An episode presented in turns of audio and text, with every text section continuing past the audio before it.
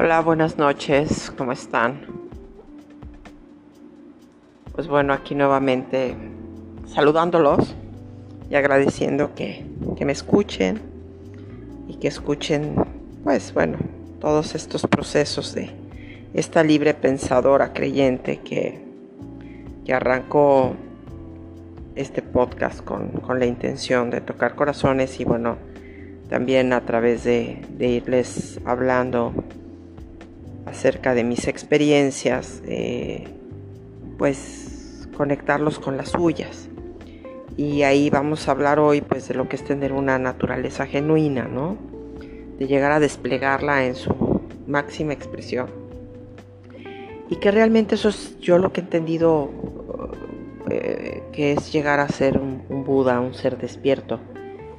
Eh, finalmente y una de las corrientes que me gusta mucho del budismo es el zen, porque ahí realmente el, punto de partida es que, bueno, todos tenemos cabeza, brazos, piernas, etcétera, ¿no? Y es importante que nos preguntemos constantemente si nuestra práctica es algo que aprendimos de memoria nada más y nos sentimos mecánicamente haciéndola.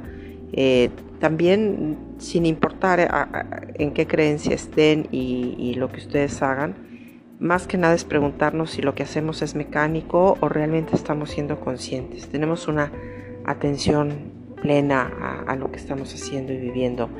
Y con eso me, refiero a si, si, hay algún tipo de gozo, ¿no? Si estamos realmente dejando atrás el sufrimiento, que es una de las bases del budismo, por eso me gusta tanto, porque yo me considero una libre pensadora, pues, pues eh, muy, muy inclinada y aparte eh, guiada por, por la visión budista. Pero sí la he ajustado y me he dado cuenta que realmente siempre va a seguir siendo muy a mi manera porque pues aún así no soy de seguir a nadie y tampoco me gusta que me sigan, ¿no? Porque me puedo equivocar y las otras personas de igual forma. Pero aquí vale la pena preguntar si nuestra felicidad ha de consistir como en encontrar apoyos en los demás o en nosotros mismos. Cuando logramos encontrar ese apoyo en nosotros, es como el verdadero significado de, un Buda, de, que empezamos a despertar para darnos cuenta que los límites eh, hay que superarlos para que no nos lleven al dolor, al resentimiento, las aflicciones que nos detienen y nos atoran. ¿no? Ahora, sí vale la pena preguntarnos por qué practicamos y sobre todo cómo podemos crearnos nuevamente a nosotros mismos y cómo podemos ir redescubriendo nuestra propia vida. ¿no?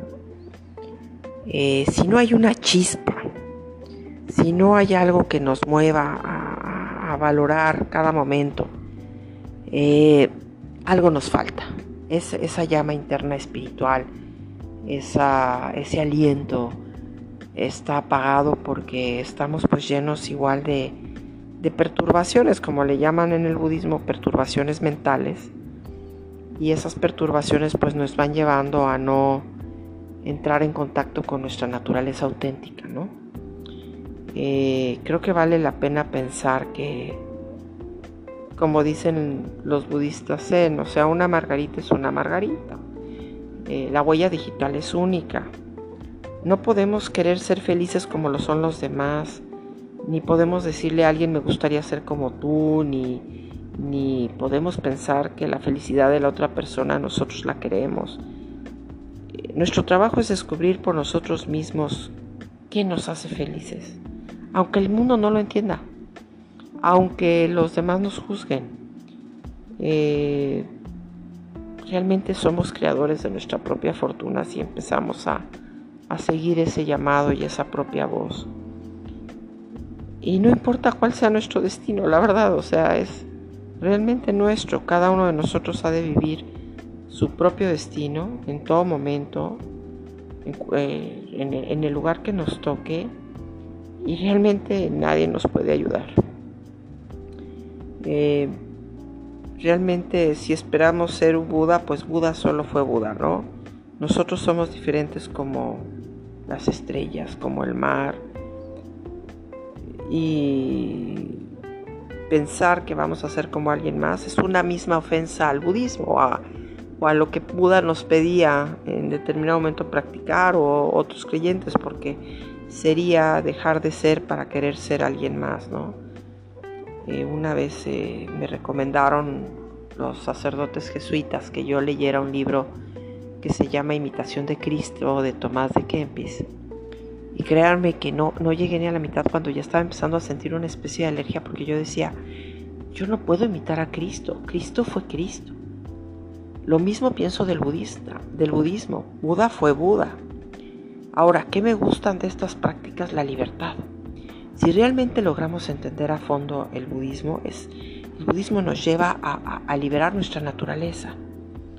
Eh, si nosotros nos revelamos ante lo que somos naturalmente, pues estamos realmente en contra de todos los principios que nos dejaron las personas que llegaron a conocerse también, ¿no?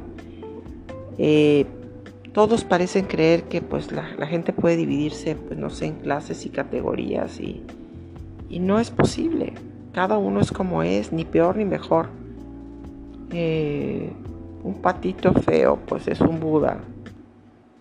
Eh, y, y, no es que uno sea mejor que otro. Siempre me encantó ese cuento del patito feo porque yo así me sentí como un poco extraña, como que nací en la familia eh, que no era la mía.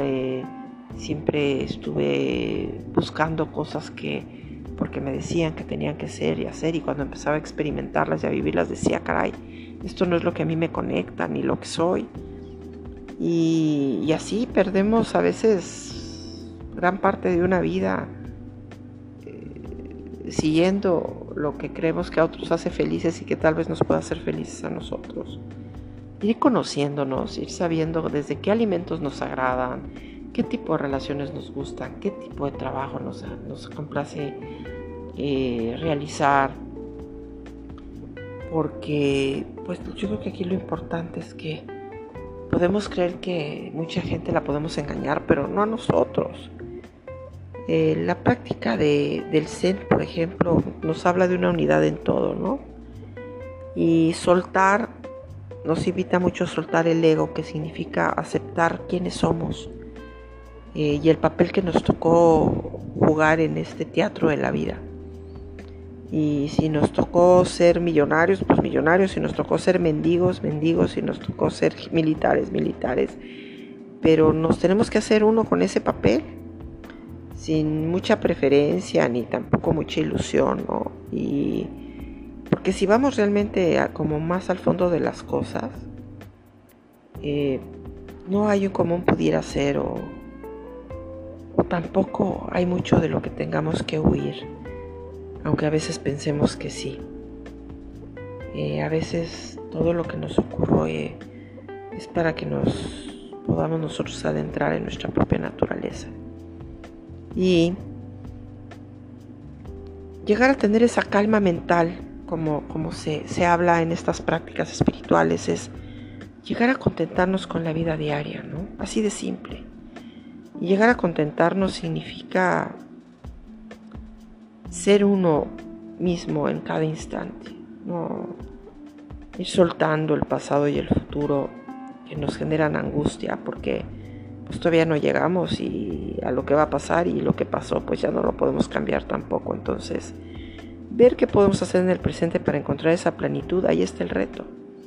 Para hacer a un lado al famoso Mara que le llaman como el demonio budista que también le llaman Antaka como en Pali, ¿no? Que quiere decir límites, todas las limitaciones, o sea, y, me encantó cuando lo empecé a entender porque dije, ah, caray, entonces todo lo que se dice que es el demonio es todo aquello que nos limita, que nos da terror, que nos da miedo, que nos congela. Una vida sin limitaciones, híjoles, es espectacular. Y habrá que revisar de dónde vienen esas limitaciones y cómo hacer para saltarles, para darles la vuelta, para crecer a pesar de, como la flor de loto que aún en el fango, en el lodo, nace bellísima. Eh, y pues yo creo que vale la pena saber que pues si alguien necesita algo, algo de nosotros, pues simplemente darlo, ¿no? Porque nos nace. Y si no, pues ni hacerlo. Pero no cargar con culpas de no lo hice y entonces soy mala persona o si lo hice. Fluí con el corazón. Me hizo feliz, hice feliz a alguien más. Qué maravilla. Estamos empezando a conocernos. Eh, y por eso en el budismo se habla mucho de ir más allá de pensar en ganancias o en pérdidas. ¿no?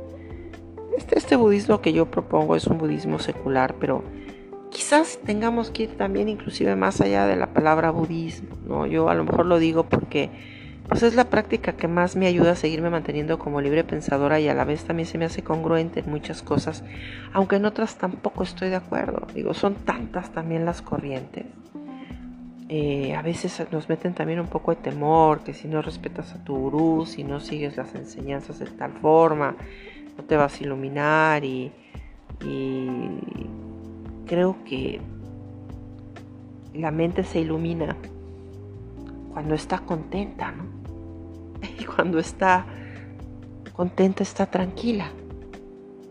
Hay que buscar que nos hace felices. Eh, yo creo que no tenemos a veces la elección de ciertas cosas que se nos presentan y, pues ahí es donde vale la pena buscar cómo ir avanzando, cómo, cómo irnos transformando, ¿no? Cuando vemos sobre todo este universo, pensar que ya lo hemos recorrido todo, pues, híjole, está complicado. Y ahí quizás sería donde alimentamos el ego, aunque yo no estoy tan peleada con el ego como tanta gente. Yo siento que es necesario para poder, pues de alguna manera también recordar quiénes somos y, Gran parte de nuestra identidad está ligada a esta realidad donde también tenemos necesidades laborales, de relacionarnos, eh, de mantener este cuerpo, de cobrar por lo que hacemos, porque siempre también la espiritualidad se ha vinculado mucho a que no hay que cobrar por ello cuando el espíritu vive en este cuerpo que necesita comer, necesita pagar servicios, necesita comprar casas o pagar renta o según lo que cada quien tengamos como responsabilidad dar a las personas que amamos, nosotros mismos darnos a nosotros mismos de igual forma. Entonces yo todas esas prácticas demasiado ascéticas, por eso el budismo habla de un camino medio, ¿no? Buda intentó ser una asceta y dejó de comer y hasta que de repente se dio cuenta que si tenía un poquito más de fortaleza en su cuerpo, pues podía pensar mejor y realizar mejor sus prácticas. Entonces se trata de ir encontrándonos en ese camino, en ese camino de medio y ir midiendo que nos va dando realmente y nos va acercando a esa realización plena de poder estar realmente en armonía con nosotros y con los demás, ¿no? Ahora, yo, yo sí creo que en determinado momento la vida nos va marcando pautas en donde tenemos nosotros que ver qué estamos realmente buscando. O sea, de entrada piensen por qué me están escuchando, ¿no? Porque eh, yo tengo también la necesidad de hablar con, con personas que no estoy viendo, pero que siento en la distancia. Que siento como corazones que laten también, como dicen los chamanes, ¿no? Al ritmo del sonido del tambor. Así late el corazón. Y, hay que seguir ese latido, hay que, hay que seguir ese tambor, hay hay que seguir pues esa, esa visión que nos lleva a una vida gozosa, alejarnos realmente de tanto sufrimiento. Yo cuando veo caras así como muy, perdón que lo diga, compungidas, me preocupo. Siento que, perdón que lo llames como un tipo de estreñimiento espiritual, ¿no? Cuando realmente el espíritu es como el viento, es libre no lo atrapas, no puedes confinarlo a hacer de una determinada manera, tiene que moverse. Y, quizás aquí estemos explorando una nueva forma de espiritualidad. Es a lo que me encantaría llegar, a que podamos transformar todas estas enseñanzas en algo que le funcione a cada uno de ustedes y, que también me ayude a mí a, a seguir de la mejor forma posible en esta vida, ¿no? Ahora, yo, yo no sé eh, que sea necesario. Pero si nos sentamos a meditar cinco minutos o dos horas y no nos hemos dado cuenta de que seguimos estando en las mismas condiciones que antes de sentarnos, porque volvemos a caer en las mismas ansiedades, en las mismas angustias, en las mismas perturbaciones, entonces vale la pena revisar por qué no la meditación me está ayudando. A lo mejor no soy una persona de meditación, ¿no? A lo mejor no soy una persona de, rituales. A lo mejor simple y sencillamente el estar en un atardecer sentado en una banca de parque me hace meditar o ponerme a pintar o, o ponerme a trabajar en algo que me apasiona. Me fundo con eso y en ese momento soy en plenitud yo misma o yo mismo. Vale la pena preguntarse qué, qué estamos buscando. ¿Qué necesitamos para ser genuinamente despiertos? Para conocer la naturaleza de nuestra propia mente. Que mucha tarea tenemos con eso. ¿eh? Luego andamos viendo qué hacen los demás y que si se iluminan o no, o si están despiertos, o si la regaron cuando, híjole, la trabajito con nosotros es arduo. Y se vale observar también porque de los demás aprendemos. Así crecemos. Pero al final nuestro cordón umbilical fue cortado hace mucho tiempo y vamos solos. Vamos solos. A mí de repente cuando me di cuenta que iba sola, pues a veces hay angustia, a veces hay dolor, a veces hay mucha aflicción y a veces también hay mucha alegría y gozo porque es una gran oportunidad de, de saber qué es lo que verdaderamente llena mi espíritu. Entonces, si queremos realmente despertar, como Buda o como ustedes lo quieran ver, sí necesitamos de alguna forma saber qué estamos nosotros haciendo en este momento para lograrlo y qué necesitamos para transformarnos.